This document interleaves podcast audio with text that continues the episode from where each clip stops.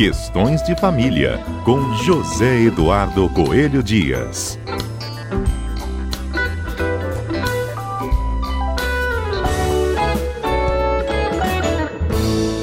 Vamos lá, Zedu. Uma, uma dúvida né, que nos surgiu também, nossos ouvintes podem se perguntar a respeito dos pedidos de pensão alimentícia. Esses pedidos podem prescrever, Zedu? É verdade, bem, bem lembrado, hein, Patrícia? A gente acha que porque são alimentos, que eles vão ter uma, uma duração eterna, que a gente pode pedir a qualquer momento, mas não é bem assim que funciona. Hum. Na verdade, a lei estabelece o prazo prescricional de dois anos. Agora, a gente precisa entender o que, que é a prescrição, né? É, hum. prescrição, Patrícia, é a perda do direito de você se utilizar de uma determinada ação para, para materializar um bem da vida almejado. Então, você, a partir do momento que se torna credor de uma determinada prestação, de um determinado bem da vida, você tem um determinado período de tempo para ajuizar uma ação, para promover as medidas necessárias para que você seja o efetivo titular, para que você materialize aquele direito. Passado esse período de tempo, nós falamos que esse, o seu, a sua, que esse direito, né, que essa ação está prescrita. Sim. Isso seria prescrição. Pre, é, ou seja, eu teria um tempo para pedir, não pedi nesse tempo, perdi o direito. Exatamente. Uhum. Quem pode pedir uma pensão alimentícia? Porque normalmente a gente pensa sempre na questão de é, casais que se separam, filhos menores, e a mulher precisa da pensão para poder ajudar, ou então ela não trabalha, precisa da pensão do marido. Como é que funciona isso, Zedu? Vamos lá. A questão dos alimentos, que a gente costuma chamar de pensão alimentícia, né? Hum. Ela é baseada no que a gente denomina binômio necessidade e necessidade e possibilidade e havendo mais um obrigado proporcionalidade. O que, que é a necessidade? Você não ter condições de prover é, por meios próprios o seu sustento. O que, que é a possibilidade? Significa que você tem condição de prover por meios próprios o seu sustento e ainda tem condição de auxiliar no sustento de mais alguém. Só que, Patrícia, não basta esses dois. Nós precisamos ter também entre essas duas pessoas o alimentado e o alimentante, é, um vínculo jurídico, porque nossa Constituição diz que ninguém é obrigado a fazer ou deixar de fazer alguma coisa, senão em virtude de lei. E o Código Civil vai estipular as condições para o surgimento desse vínculo jurídico. Então, nós vamos ter vínculo jurídico que causa a obrigação de alimentar, por exemplo, entre pais e filhos, pelo dever geral de, de, de, guarda e de sustento dos filhos. Nós vamos ter entre parentes, é, por conta do princípio da solidariedade familiar, e nós vamos ter também entre os cônjuges. Tá? Hum. É, então, nessas situações, cada um tem um, um motivo específico na lei para isso. E aí a gente está falando de prescrição, a gente pergunta, mas a partir quando começa a correr esse tempo? Olha, a prescrição é. Ela, ela come, o prazo prescricional começa a fluir a partir do momento em que a pessoa tem condição de exercer aquele direito. Então, por exemplo, uma pensão alimentícia, a partir do momento que ela for é, é, é, judicialmente fixada, você tem dois anos para cobrar, para exigir judicialmente o cumprimento daquela decisão. O prazo é de dois anos. Mas, Patrícia, tem um detalhe: hum. contra os menores e contra os incapazes não corre prazo prescricional. A prescrição não corre. Então, vamos imaginar que foi fixada uma pensão para alguém que tenha 16 anos.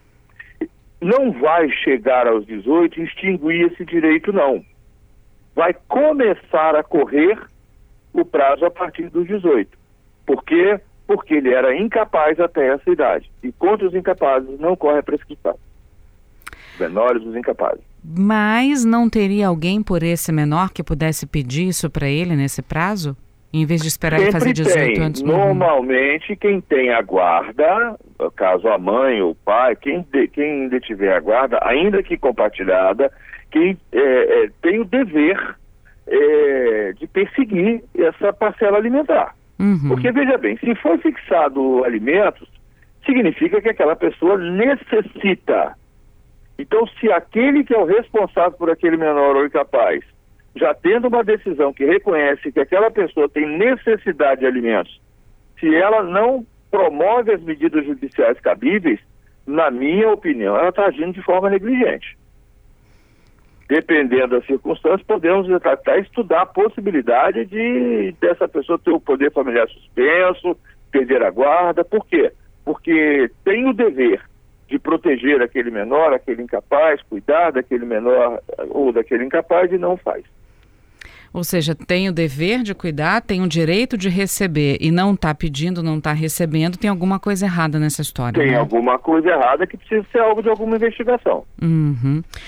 Vamos lá, Zedu. Quando o casal se separa é, e a, a, a mulher depende do homem, pode acontecer, no momento da separação, do próprio juiz determinar a pensão alimentícia. Isso. E ali já fica encaminhado e o pedido já foi feito.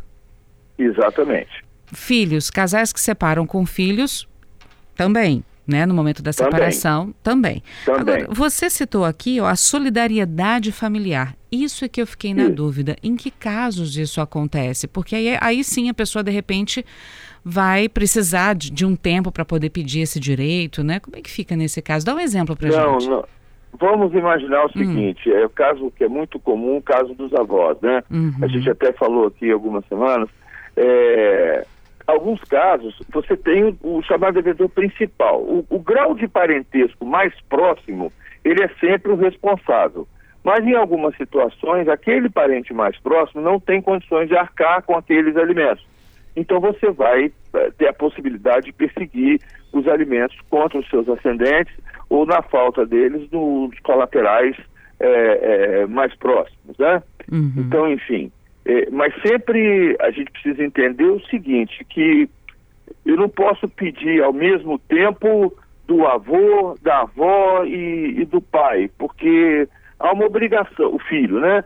Há uma obrigação primária, originária, em primeiro grau, que é do pai em relação ao filho. Só numa impossibilidade, em alguma situação excepcional, é que a gente pode ir para os mais distantes.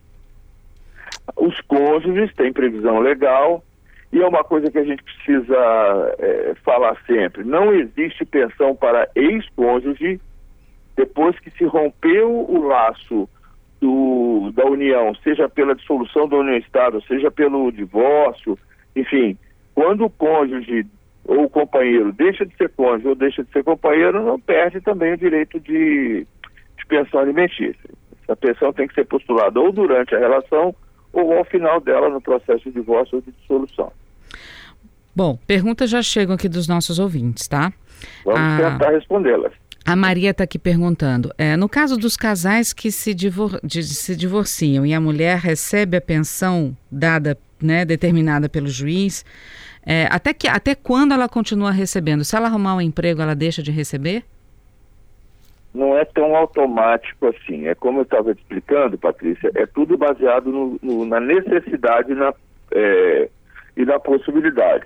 A partir do momento que essa pessoa arruma um trabalho, começa a ter possibilidade de prover o próprio sustento, a gente precisa, quando nada, reequilibrar esse binômio aí, de forma que quem pague não pague em excesso e quem receba não fique minguado também. Uhum. Né? Então, se a pessoa deixa de ter necessidade, vamos imaginar, ela recebia um salário mínimo e arrumou um emprego que lhe permite dois salários mínimos. Em tese, ela não necessitaria mais daquele salário que recebia antes. Então, isso pode ser exonerado. Mas note bem, não é automático, não é simplesmente vai lá e para de pagar e pronto. É, ela tem que entrar com, no, no judiciário promovendo a ação é, de exoneração ou de revisão, dependendo da situação.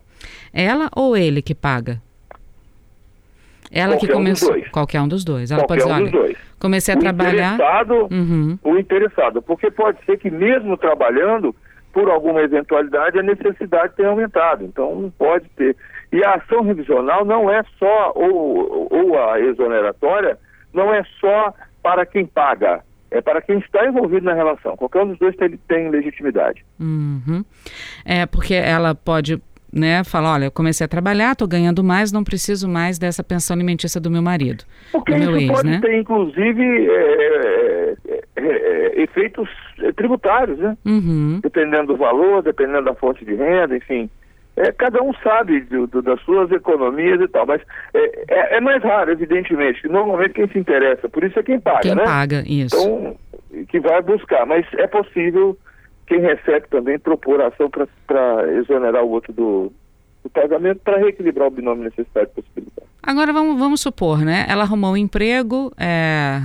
gente, ele ou ela, tá? Pode acontecer dos dois lados, não pode dizer do, da mulher também pagar pensão para o marido, né? Isso aí. Pode acontecer dos dois lados. Agora vamos supor que começou a trabalhar e fala, olha, não preciso mais da pensão, ou o próprio pagante, né, fala, olha, começou a trabalhar, vamos revisar isso aí porque tá pesado para mim. Vai isso. que essa pessoa, esse cônjuge, perde o emprego. Ele não pode voltar lá e pedir a, a pensão que ele recebia antes, né? Pois é, isso aqui é bastante complicado, né? Hum. Porque, note bem, a partir do momento que ele se exonera, rompe aquela relação e ele já não tem mais relação jurídica, já não tem vínculo jurídico que obrigue o outro ao pagamento, aí fica mais complicado, viu? Uhum. Pergunta aqui do Roberto. É, até que idade eu pago pensão alimentícia para o meu filho? Até ele ter necessidade de receber pensão alimentícia. Os tribunais normalmente têm entendido que aquele menor com 24 anos, mas que ainda está fazendo um curso superior, é, pode ser credor da pensão alimentícia. Não, essa, essa coisa do 18 anos acabou a pensão, isso é lenda. Tem muita gente, Patrícia, que passa aperto, inclusive, que para de pagar a pensão. E depois se vê com um passivo enorme para dar conta, por quê? Porque o título judicial continua vivo ali, né? Uhum. Continua gerando efeitos. Você só deixa de ter a obrigação de pagar a pensão alimentícia quando é, você modifica a obrigação da mesma forma que ela foi constituída. Enfim, se ela foi constituída via é, Poder Judiciário, só o Poder Judiciário pode desconstituir. Agora, se o pai ou a mãe quiser continuar pagando pensão mesmo depois da, da idade né, máxima, ele pode continuar também, não pode? Não, não, veja bem, vamos ah. só retificar uma coisa, não existe Bom. uma idade máxima, ah, tá? tá? A lei não estipula uma idade máxima. A lei é, é porque muda é a, o que a gente chama de ônus da prova. Vamos imaginar, o filho, é, até os 18 anos, nós vamos presumir que ele precisa dos alimentos. Então, ele não precisa provar a necessidade. Nós, é, o pai é que tem que provar a possibilidade. Que não pode, ou que está muito, enfim, não precisa fazer prova da necessidade. A necessidade é presumida. Depois que ele atinge a maioridade, ou seja, a capacidade civil plena, ele é que tem o dever de provar, passa a ser dele o ônus de provar que necessita dos alimentos mas não, não quer dizer que chegou aos 18 ou aos 24 que vai cancelar a pensão automaticamente. Porque pode ser interessante, por exemplo, o rapaz está lá terminando uma faculdade, está fazendo uma, uma preparação para um mestrado, sei lá, alguma coisa que mostre que é conveniente para aquela família é, é, bancar mais um pouco aquele, aquela, aquele credor dos alimentos, né? Uhum. Por que não? Né? Filho e tal, a gente sabe que, que pode ser feito dessa forma. Zedu, olha só, mexemos com os nossos ouvintes, viu? Tem mais perguntas Uhum. aqui sobre os famosos 24 anos. O Ramon está aqui questionando, mas se ele fizer 24 anos e terminar a faculdade, eu tenho que continuar pagando? Não, não. É como eu disse, o que vai nortear é, é, o, o crédito, a, a obrigação alimentar, é o binômio necessidade-possibilidade, tá? Uhum. Então, a gente vai fazer, e como eu disse também, depois que atinge a capacidade civil, é ONU, não existe mais a necessidade presumida. É ônus daquela pessoa interessada em receber os alimentos demonstrar sua necessidade.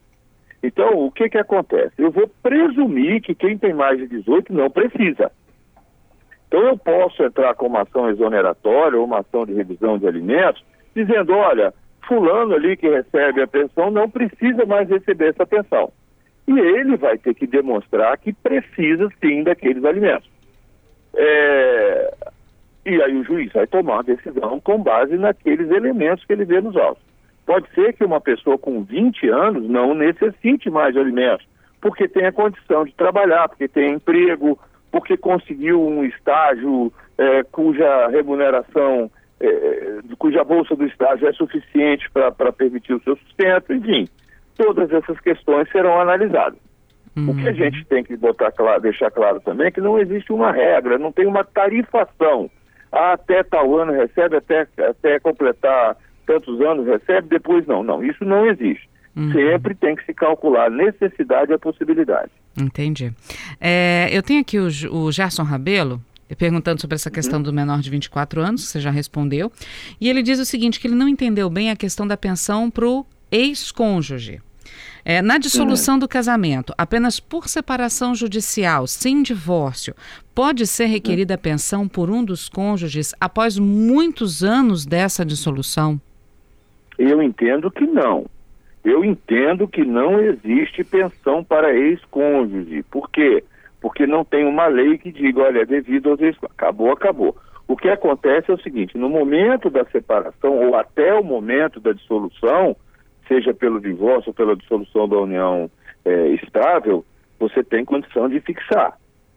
Tá? Depois desse momento, no meu entendimento, é, que pode não ser unânime, você pode encontrar até alguns julgados em sentido contrário, mas no meu entendimento, depois que deixa de ter cônjuge, vai acabar o vínculo jurídico capaz de proporcionar o surgimento de uma obrigação alimentar.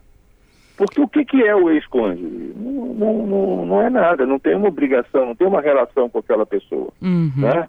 Ou seja, o, o prazo. A gente, vê, a gente fala, ah, mas eu pago pensão para o meu ex, ah, eu pago pensão para minha ex. Você paga pensão para o seu ex ou para sua ex, porque, ou porque foi decidido por acordo, ou porque no momento do, do divórcio, da dissolução, você foi, foi condenado ou chegou-se à conclusão de que deveria pagar. Uhum. Mas o, a fixação, o, o, início da obrigação, depois que a relação acaba, é, eu acho que não é possível, uhum. embora eu tenha que reconhecer que existem, pode, pode existir algum julgado aí de algum tribunal dizendo o contrário, mas, mas como regra não, não pode, eu não posso falar em pensão para isso, fixação de pensão depois que a relação acaba. Sobretudo depois que passa muito tempo, né? Ou seja, se a, até aquele momento da separação, de estar na frente do juiz, de assinar o papel, né? Tem que estar ali, uhum. aquele momento de falar, seu juiz, eu vou precisar de ajuda porque eu não consigo é, é, sozinho Isso. ou sozinha. Isso. Ali, beleza. Agora, Isso. separou, pediu, né? Cada um foi para um canto. Aí passa três, quatro, cinco meses depois. Ah, eu não estou conseguindo me bancar sozinha, eu vou pedir pensão para o meu ex? Não, aí já foi. É, aí é complicado. Aí, porque já não tem mais vínculo jurídico, né? Uhum. O vínculo jurídico que existia, ou a união estável ou o casamento, deixou de existir. E como a gente disse no começo aqui da nossa fala, você precisa ter três elementos para configurar a obrigação alimentar. Alguém que necessite dos alimentos, que é o alimentado, alguém que possa pagar os alimentos, que é o alimentante, e um vínculo jurídico entre essas duas pessoas. Nossa Constituição é clara, ninguém é obrigado a fazer ou deixar de fazer alguma coisa, senão em virtude de lei. E não existindo lei que obrigue o ex a pagar pensão para ex, então é difícil. Uhum. Bom, então, e se surgiu a pergunta aqui também, o ouvinte pediu para não ser identificado, eu não vou falar o nome dele, mas ele está perguntando: e se o pai quer pagar a pensão, mas a mãe tem uma boa condição financeira e não quer receber a pensão dos filhos? Isso pode? É, aí entra a questão da proporcionalidade, que é outra coisa que a gente precisa é, deixar claro a obrigação não é mais como era antigamente só do pai, do homem. Hoje você tem o princípio da igualdade dos gêneros, uhum. igualdade do, do pai e da mãe. Os dois são igualmente obrigados e devem colaborar para o sustento dos filhos na proporção dos seus rendimentos. Então, quem é, tem melhores condições financeiras paga mais do que quem tem menos. Agora, a obrigação ela é sempre dos pais e não de um só. Então, você, você é, é, não, não, tem essa coisa de só o pai ou só a mãe pagar a pensão. Obrigação dos dois. Agora, você ter muito cuidado com isso também, porque, infelizmente, pode acontecer do, da pessoa não receber, mas como a pessoa, como aquele que paga não tem um recibo, não tem uma prova de que adquiriu aquela obrigação, ele pode ser cobrado lá na frente. Entendi. Então, Caso ele tenha dificuldade de efetuar o pagamento, ele pode se valer de uma outra ação, que é a ação de consignação em pagamento. ele vai depositar em juízo, Em juízo. aquele valor, para se livrar da obrigação. Né? Mas olha, Patrícia, eu nunca Vamos. vi isso não, tá? Eu nunca vi alguém querer pagar e o outro E o não querer receber, né? É. Não, já vi o contrário, já vi muita gente querendo receber E o outro não obrigado querendo não pagar, querendo né? pagar. É, Tá certo, então, Zedu. Obrigada mais uma vez. sempre à disposição dos nossos ouvintes.